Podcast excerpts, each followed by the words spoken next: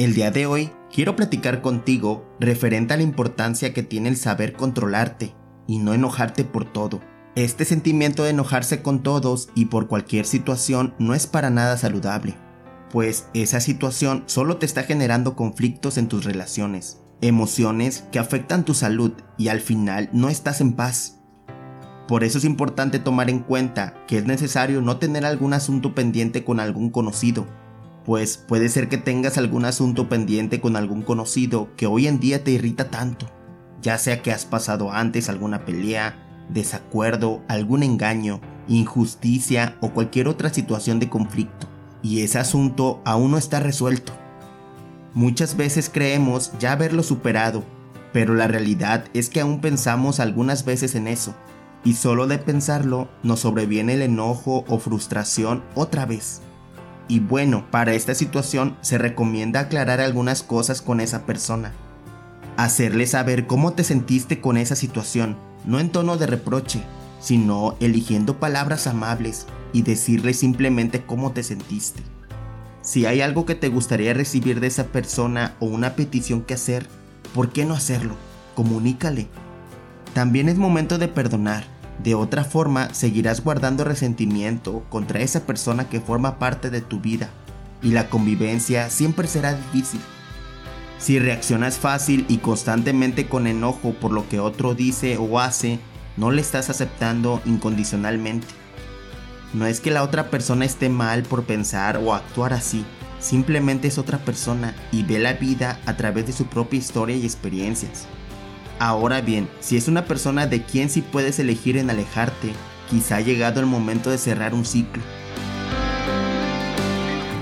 Ten muy en mente que si por alguna razón esa persona hizo algo que te incomodara o enojara y piensas que lo volverá a hacer y mantienes ese temor o pensamiento constante, a veces sacas conclusiones adelantadas y tiendes a pensar que no puedes esperar nada de esa persona es importante mencionar que por eso no debes de pensar de manera negativa. Recuerda que cada persona aprende de sus errores y no puedes culpar a alguien por los errores que ha cometido. Si esa persona te quiere y realmente valora la maravillosa persona que eres, estoy seguro que esa persona va a cambiar para ti. Considera cambiar esas creencias que solo están limitando tu capacidad de generar nuevas confianzas en tus relaciones. Si realmente quieres mejorar las cosas con esa persona, tienes que empezar a confiar. No es sencillo, pero ¿a poco pensar de manera negativa te ha funcionado? Pues ten en cuenta que no has expresado con certeza tus deseos. O puede ser que el hecho de tener ciertos resentimientos aún con esa persona te ha cerrado a escucharla y enojarte tan fácil. O puede ser que el hecho de tener ciertos resentimientos aún con esa persona te ha cerrado a escucharla y a enojarte tan fácil.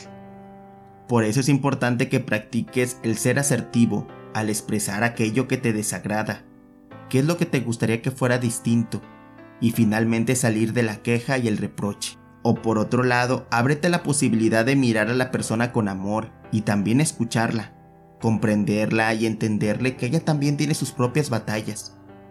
Comunícate usando palabras amables, defendiendo bien tu mensaje sin tantos rodeos, siendo claro en lo que te gustaría recibir para lograr el equilibrio deseado en la relación. Pues ten muy en cuenta que esa parte de la persona que tanto te hace reaccionar habla mucho de ti. Tienes que empezar a observarte con atención qué es exactamente lo que te molesta. Todo conflicto con alguien más es una oportunidad para aprender más de ti. Quizá te toca ser más comprensivo, ser más flexible, ser más flexible a las diferencias, crecer en paciencia. Mientras no mires como tu interpretación de las cosas, eso estaría provocando que luches contra alguien y lamentablemente no podrás liberarte. Puedes estar desperdiciando la gran oportunidad de disfrutar verdaderamente a tus amigos, familia y compañeros de trabajo por no buscar resolver lo que pasa en tu interior, por querer tener siempre la razón.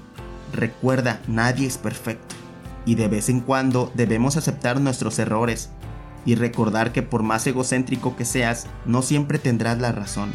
No siempre las cosas saldrán como queremos, y mucho menos el mundo gira a nuestro entorno, ya que si no comienzas a pensar de esa manera, te estás cerrando totalmente a los puntos de vista de otros. no quieres ceder ni un milímetro a contemplar otras alternativas, otras formas de ver las cosas.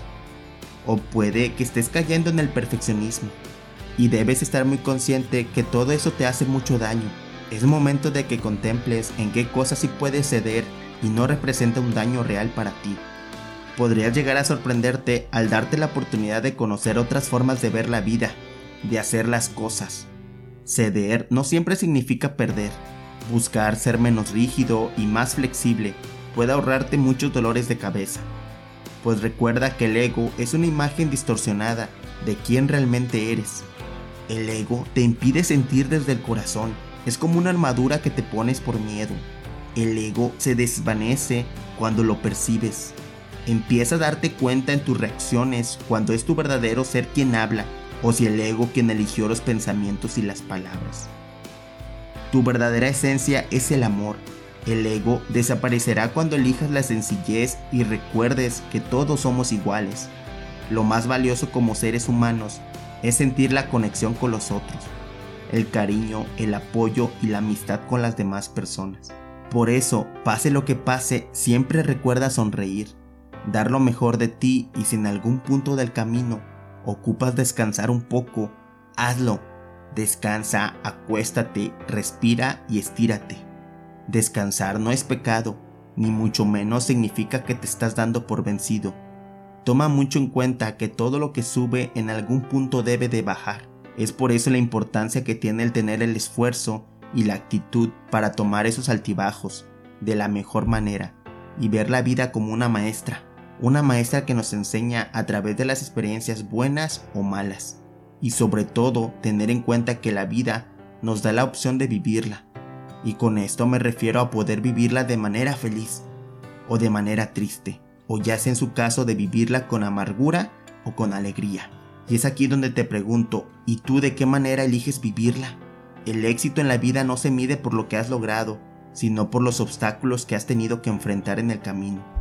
Tú y solo tú escoges la manera en que vas a afectar el corazón de otros, y esas decisiones son de lo que se trata la vida. Así que ya lo sabes. Haz que este día sea el mejor de tu vida. Regálame una sonrisa el día de hoy y dite a ti mismo, soy el mejor y voy a alcanzar eso que con tanto anhelo quiero alcanzar. No te rindas. Siéntete libre de contactarme si necesitas de algún consejo o apoyo, pues yo trato de contestar todos los comentarios del canal, además de que por mis redes sociales estoy aún más allá.